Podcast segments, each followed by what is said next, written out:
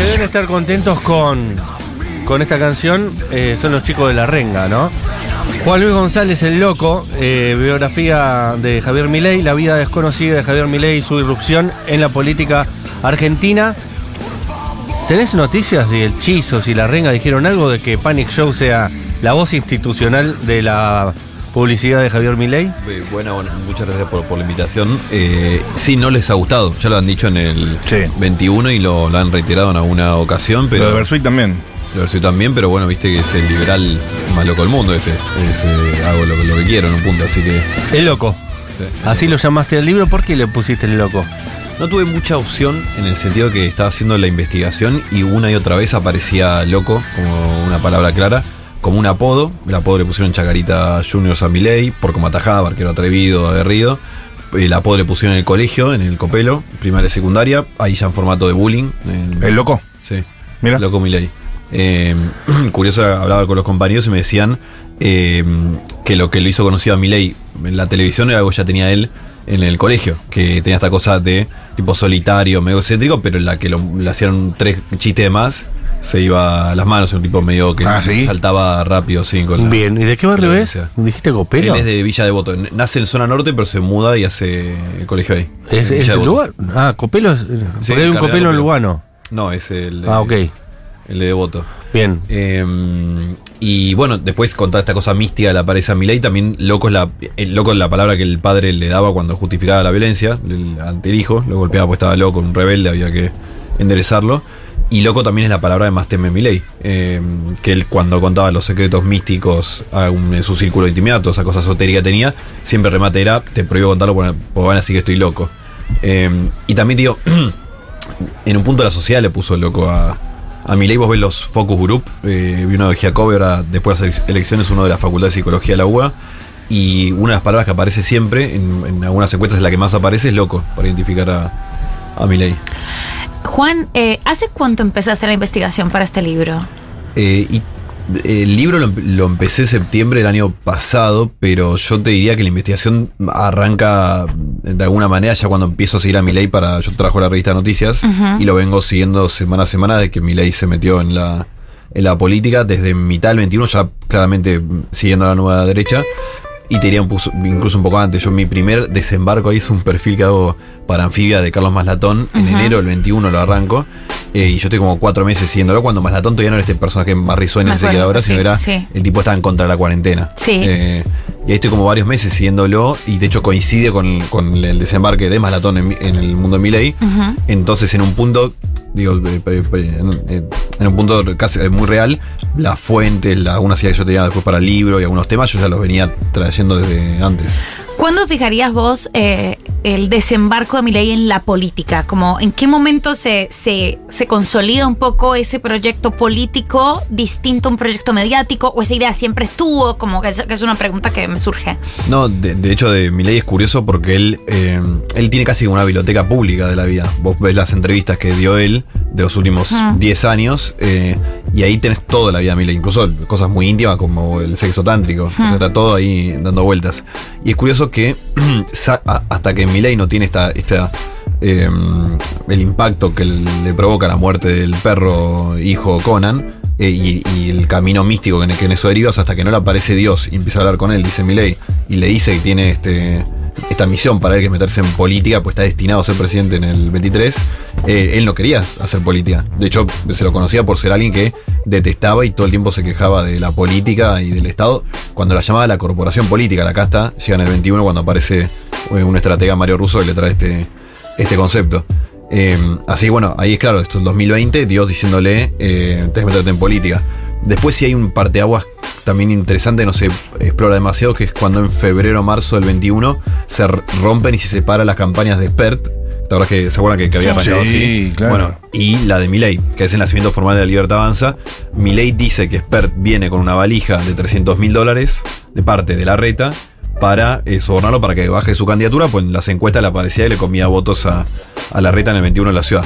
Eh, el mundo Spert dice, eso es mentira, Eh, Milei, unas condiciones que puso para sumarse era plata, pues no le sobraba. De hecho, tenía una deuda ante la FIP bastante importante.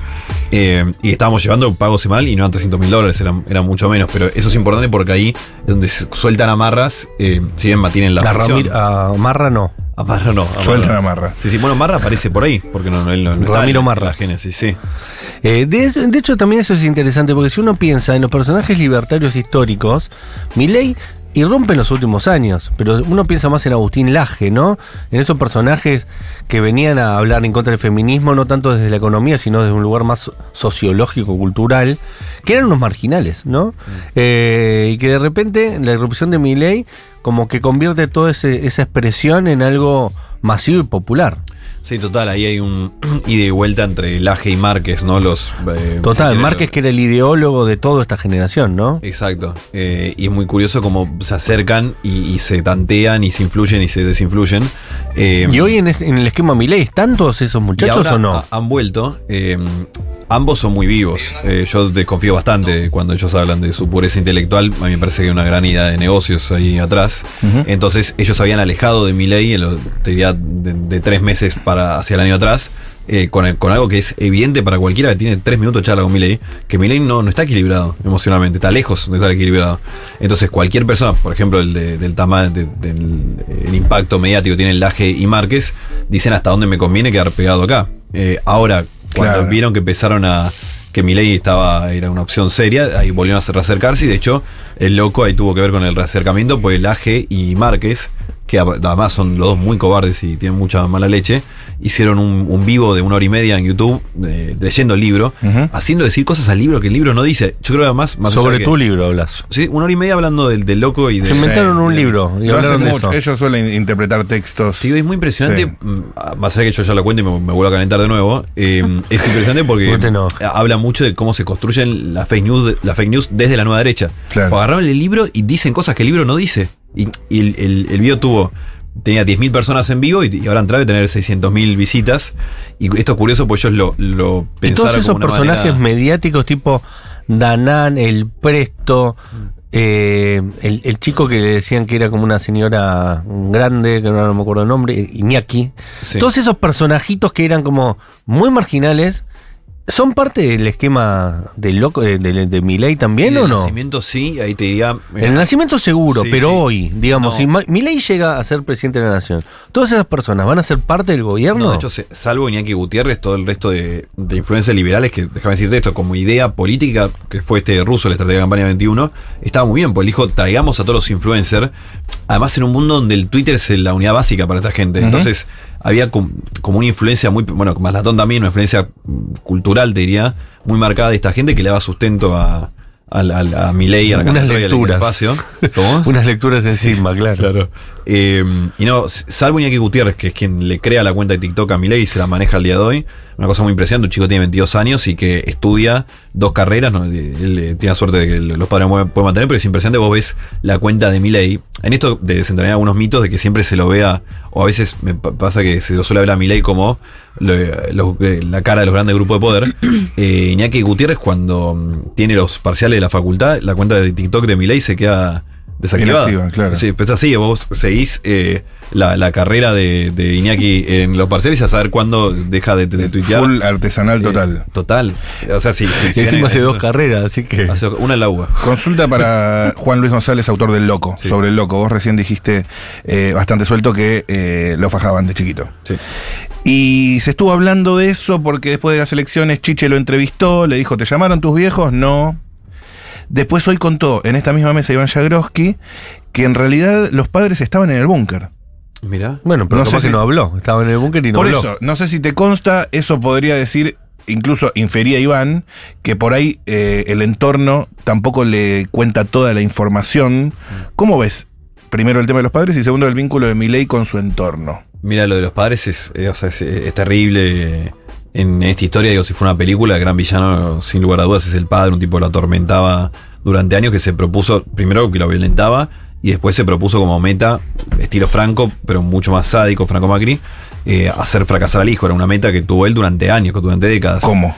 Eh, y desde decirle, o sea, ya cuando pasa la etapa de, de golpearlo, la, la etapa siguiente es entraba a estudiar economía, yo te iba a pagar la carrera y cuando le, le llevaba los exámenes, incluso todo el último año de mi ley, le dejó de pagar a propósito para sabotearlo. De hecho, mi ley se recibe haciendo una pasantía en el Banco Central, una cosa curiosa que, Para que- ahora odia. que ahora odia, para agarparse la, la carrera. Y capaz que tiene que ver con eso. Habrá algo ahí, ojo. eh, a los 30 años cumple mi ley, le regala el departamento en el que vivió hasta hace no tanto, en el Abasto. Eh, y cuando la llave le dice, ves que sos un inútil, un fracasado, una basura, no servís para nada, te tengo que comprar el departamento. Igual a mí si me hubiera regalado un departamento y me decían eso, yo estaba más contento, ¿eh? Banco un poco, Yo vengo banco. alquilando hace 25 años. Decime, hijo de puta, boludo, torpe, pero, la regalame un auto. mía, ¿eh? Eh, y con la plata del alquiler me pago terapia. Claro. Para vos. Total. Pero, Total. pero no, es, es- es muy terrible. Y además, esto también, yendo a lo del búnker, Sí. eh, Milei eh, se llevó muy mal con el padre y la madre siempre. eh, y del 2008-2009 hasta el 2018-2019 están 10 años sin hablar directamente. Y es curioso que el padre reaparece y la madre también cuando Milei la empieza a pegar en los medios. eh, de hecho, yendo sin avisar y sin hablar con, con el hijo aún. Entiendo ahí estaba la mano de, de Karina eh, ahí atrás intentando reacercarlos. Mm. Eh, empieza a ir a, la- a las obras de teatro de Milei. ¿Se acuerdan? En el consultorio de Milei. Sí. Karina menos eh, resentida con los padres. Que la hacía con un muchacho que tenía un programa en, en el canal de la ciudad que había tenido una columna en Duro de Omar, eh, que ahora no me acuerdo el nombre. Sí. En el Eh, Camino Libertario, no me acuerdo el nombre, pero Camino Libertario, la autobiografía de Milei, escribe un capítulo. El muchacho este. Juan, eh, también para, para hacer doble clic, eh, como le gusta decir a Matu, en, en algo que, que dijiste, uno pasa 30 minutos con Miley y se da cuenta de que es una persona que no está bien. Eh, un poco ampliar sobre eso. eh, ampliar sobre eso en general, digo, como, y, sobre eso, como eh, vos que lo seguiste tan de cerca, cómo eso impacta en, en sus otros vínculos. Estamos hablando de una persona que podría ser presidenta de la Argentina. Bueno, esa es la, la, la- gran duda. Yo en el, libro, no, no- no fui intencionado, pero fui escribiendo eh, casi en orden, ¿no? Prólogo, capítulo 1, 2, 3. Y el prólogo que lo escribí hace casi un año arranca con la pregunta de qué pasa si en un país inestable aparece un líder inestable. Pregunta que hoy se eleva a la N potencia, porque qué pasa si un país inestable lo gobierna un líder inestable. Eh, hoy vi que se viralizó bastante, me va a darle actualidad. De hecho, el Conadamón lo sacó recién en La Nación hace un poquito. eh, un video de Milei del año 2018, eh, que es. Hay una cronología que el libro sigue de la estabilidad emocional de Milei, que es cuando muere el perro, Conan, el, el hijo, ¿no? O sea, hay que entenderlo la dimensión del duelo de un padre con un hijo a finales del 17.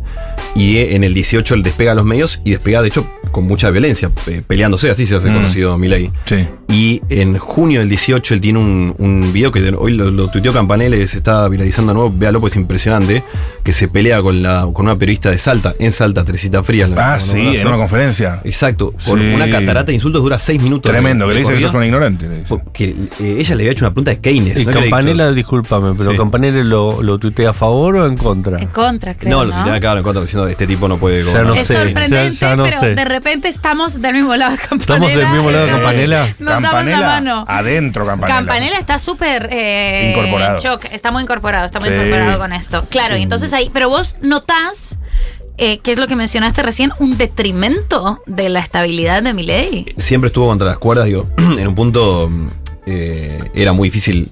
Yo siempre vengo diciendo, era, era difícil para Javier Milei no ser Javier Milei. Si el padre lo golpeaba, la madre era cómplice de la violencia, en el colegio le hacían bullying, eh, no tenía amigos, no tenía pareja, eh, se convenció que el perro era el hijo, pasó 15 navidades y 15 años nuevos brindando con solo con el perro, con la champana eh, a Conan. O sea, ese era el nivel de soledad tan profunda que tenía eh, Javier Milei. Eh, claro, siempre estuvo contra las cuerdas. O sea, cuando muere el perro y entra en su vida esta medium que lo comunica con el perro y eso se empieza a profundizar. El 2020 es un año muy especial para Milei. Se muere eh, el terapeuta que hacía terapia, deja de hacer terapia. Se pelea con el único amigo que tuvo en toda su vida, Diego Giacomini, que además a- eh, ambas figuras, terapeuta y amigo, lo bajaban. De hecho, cuando los tierra. conocimos públicamente, los conocimos juntos. Claro. Porque Milei y Giacomini iban a los canales como, como Rodríguez Galati, eran El- casi. los Batman y Robin de la política. ¿Siguen peleados? De la economía, perdón. Sí, sí, nunca más hablaron. ¿Y Eh, qué dice Giacomiti?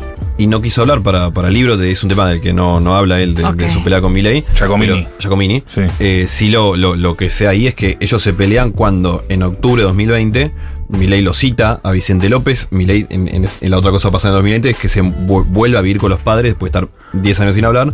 Se muda a Vicente López y pasa casi eso. dos años viviendo con los padres. Un tipo de 50 años. Milei, aparte con los padres que los padres lo maltratan, ¿no? Es Exacto, como- bueno, yo no soy psicólogo, pero él confirma su entrada a la política, lo llama expert, desde el- la casa del padre. No sé si hay algo. eh, Pregunta eh, para ir eh, sacando algunas X. ¿Lo llegaste a entrevistar vos a Milei para el libro? ¿Hablaste con él? Para el libro no, yo el, el- previamente sí lo he entrevistado varias veces. Ya cuando empecé a hacer el libro ya había cortado relaciones eh, con, con todo, con la revista Noticias, con todo grupo perfil. Hoy escuchaba una nota donde decía, no, todo grupo perfil miente sistemáticamente sobre mí del primero al último, una cosa bien de Pero te pregunto por qué, porque estamos hablando mal de, de Javier Milei. Pero haberlo conocido, ¿te permite identificar qué es lo que enamora a la gente, lo que hace que la gente confíe en él, lo que hace que mu- 30% de los argentinos elija su opción en un esquema electoral?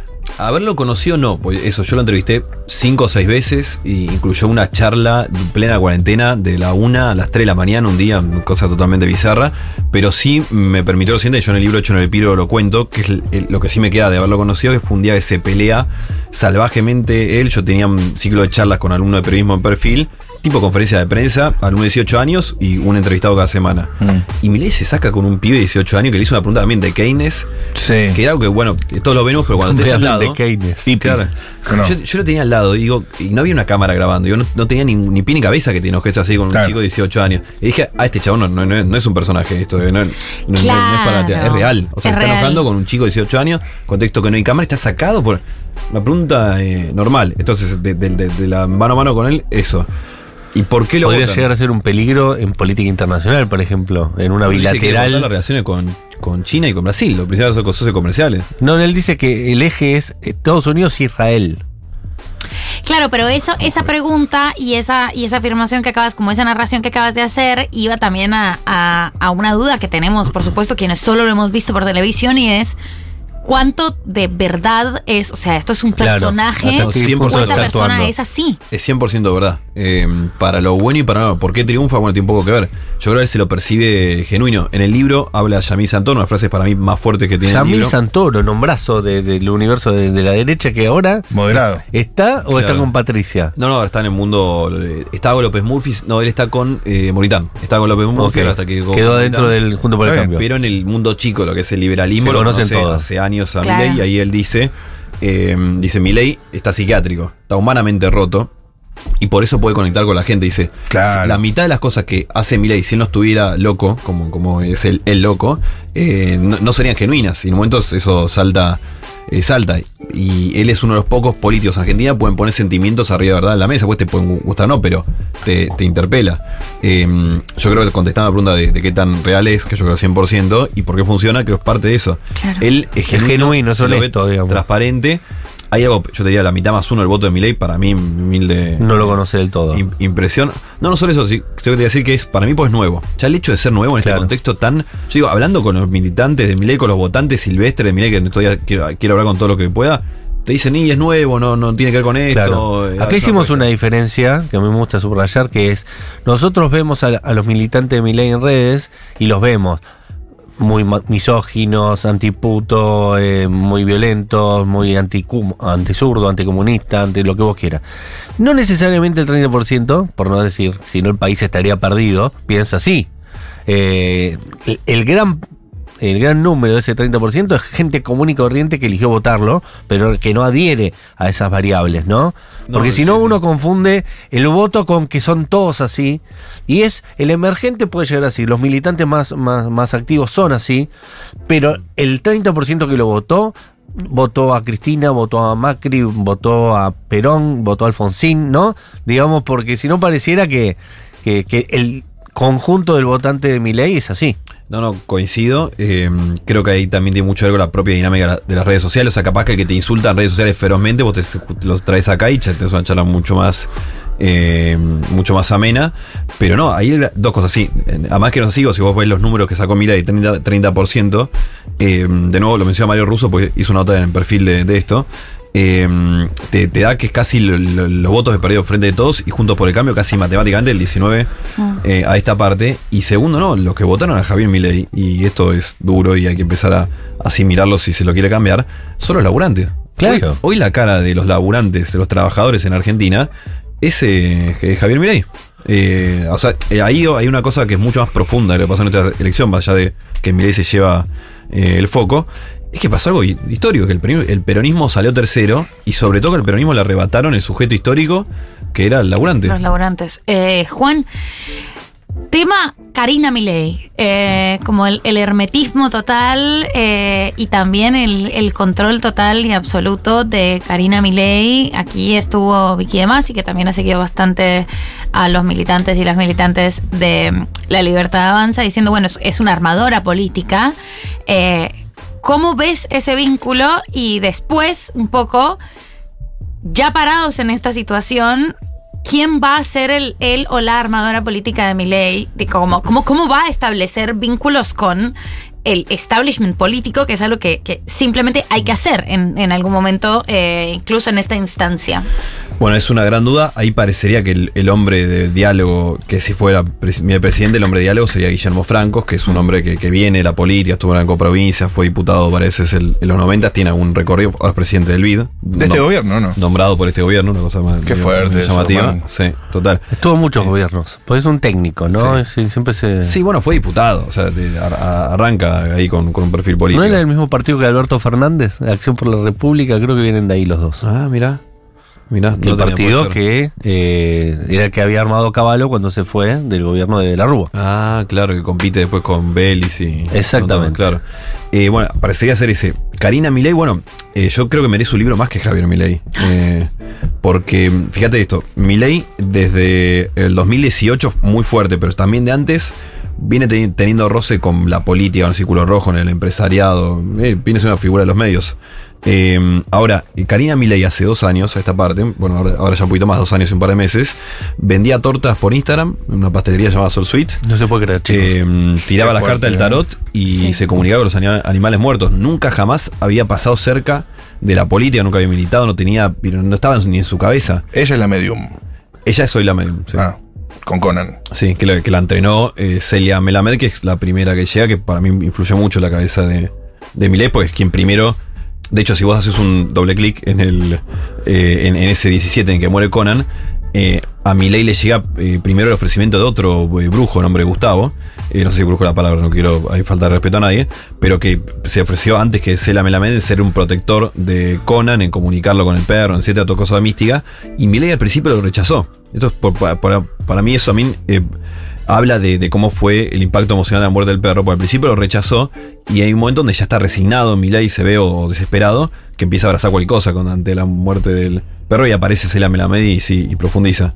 Eh, pero bueno, Karina hoy cumple ese rol, es la persona más importante en el espacio, más que Javier Milei, es quien de hecho influye en Javier Milei, concentra 15 roles distintos, como cualquier partido están divididos en, entre varias... eh, tiene un talento. personas. Más allá de que uno puede criticarlo desde afuera, tiene un talento.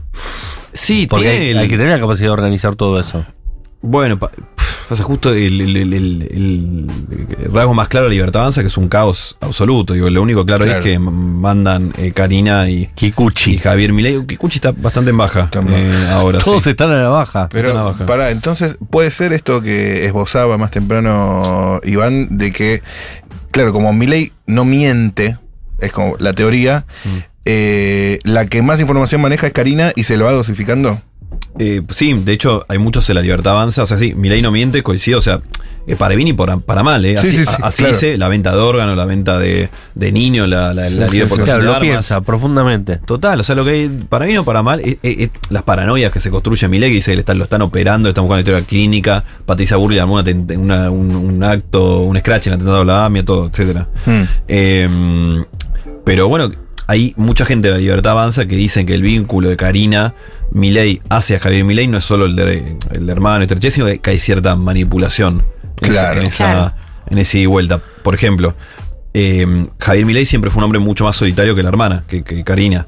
Entonces, al día de hoy, eso pasa cuando se pelean eh, o cuando no coinciden en algo, Karina Milei le saca la palabra al hermano hasta que pasa un día, dos, tres días y termina volviendo él y cediendo ante lo que... Que no le perro, no le contesta. No contesta, deja de contestar. Eh, Lo, lo ante- gostea. Lo gostea. Para él, eh, eh. preguntando por la madre, que nunca nadie habla. Hablan del papá, hablan de Karina, hablan de la relación con los perros. ¿La mamá qué rol tiene en su vida? Y la madre estaba mucho más. El padre, digamos, era ausente. O sea, no estaba ni en Navidad ni en Año Nuevo. Eh, la madre sí estaba. ¿Pero la- fue una buena madre o no? Y ¿O yo tampoco? creía que no, porque ya Es decir, no tiene figuras de ningún tipo, ni No, materna ni paterna. Esta anécdota que Milei cuenta de cuando lo golpea al padre en la guerra Malvin, el día de la guerra Malvina, pues él dice, che, esto va a salir mal. eh, y, y llevan a la hermana Karina al, al hospital por el shock de presencia de la cena. Es la madre quien llama a un Milei, 12 años, recién eh, fajado por el par- padre delante de toda la familia, y le dice: Tu hermana se va a morir, es culpa tuya. Ah. O sea, era profunda también el- la complicidad. No se quedaba atrás. no se quedaba atrás. Pobrecito, en algún punto uno empatiza también con todo eso. Sí. Eh. ¿Cuáles son o existen, se saben, se puede rastrear, eh, como teniendo en cuenta que Karina Milei es el personaje como más a, a observar, los vínculos de Karina Milei con otros establecimientos políticos, eh, con grupos mediáticos? ¿Es, como es ella quien maneja esa agenda o tampoco?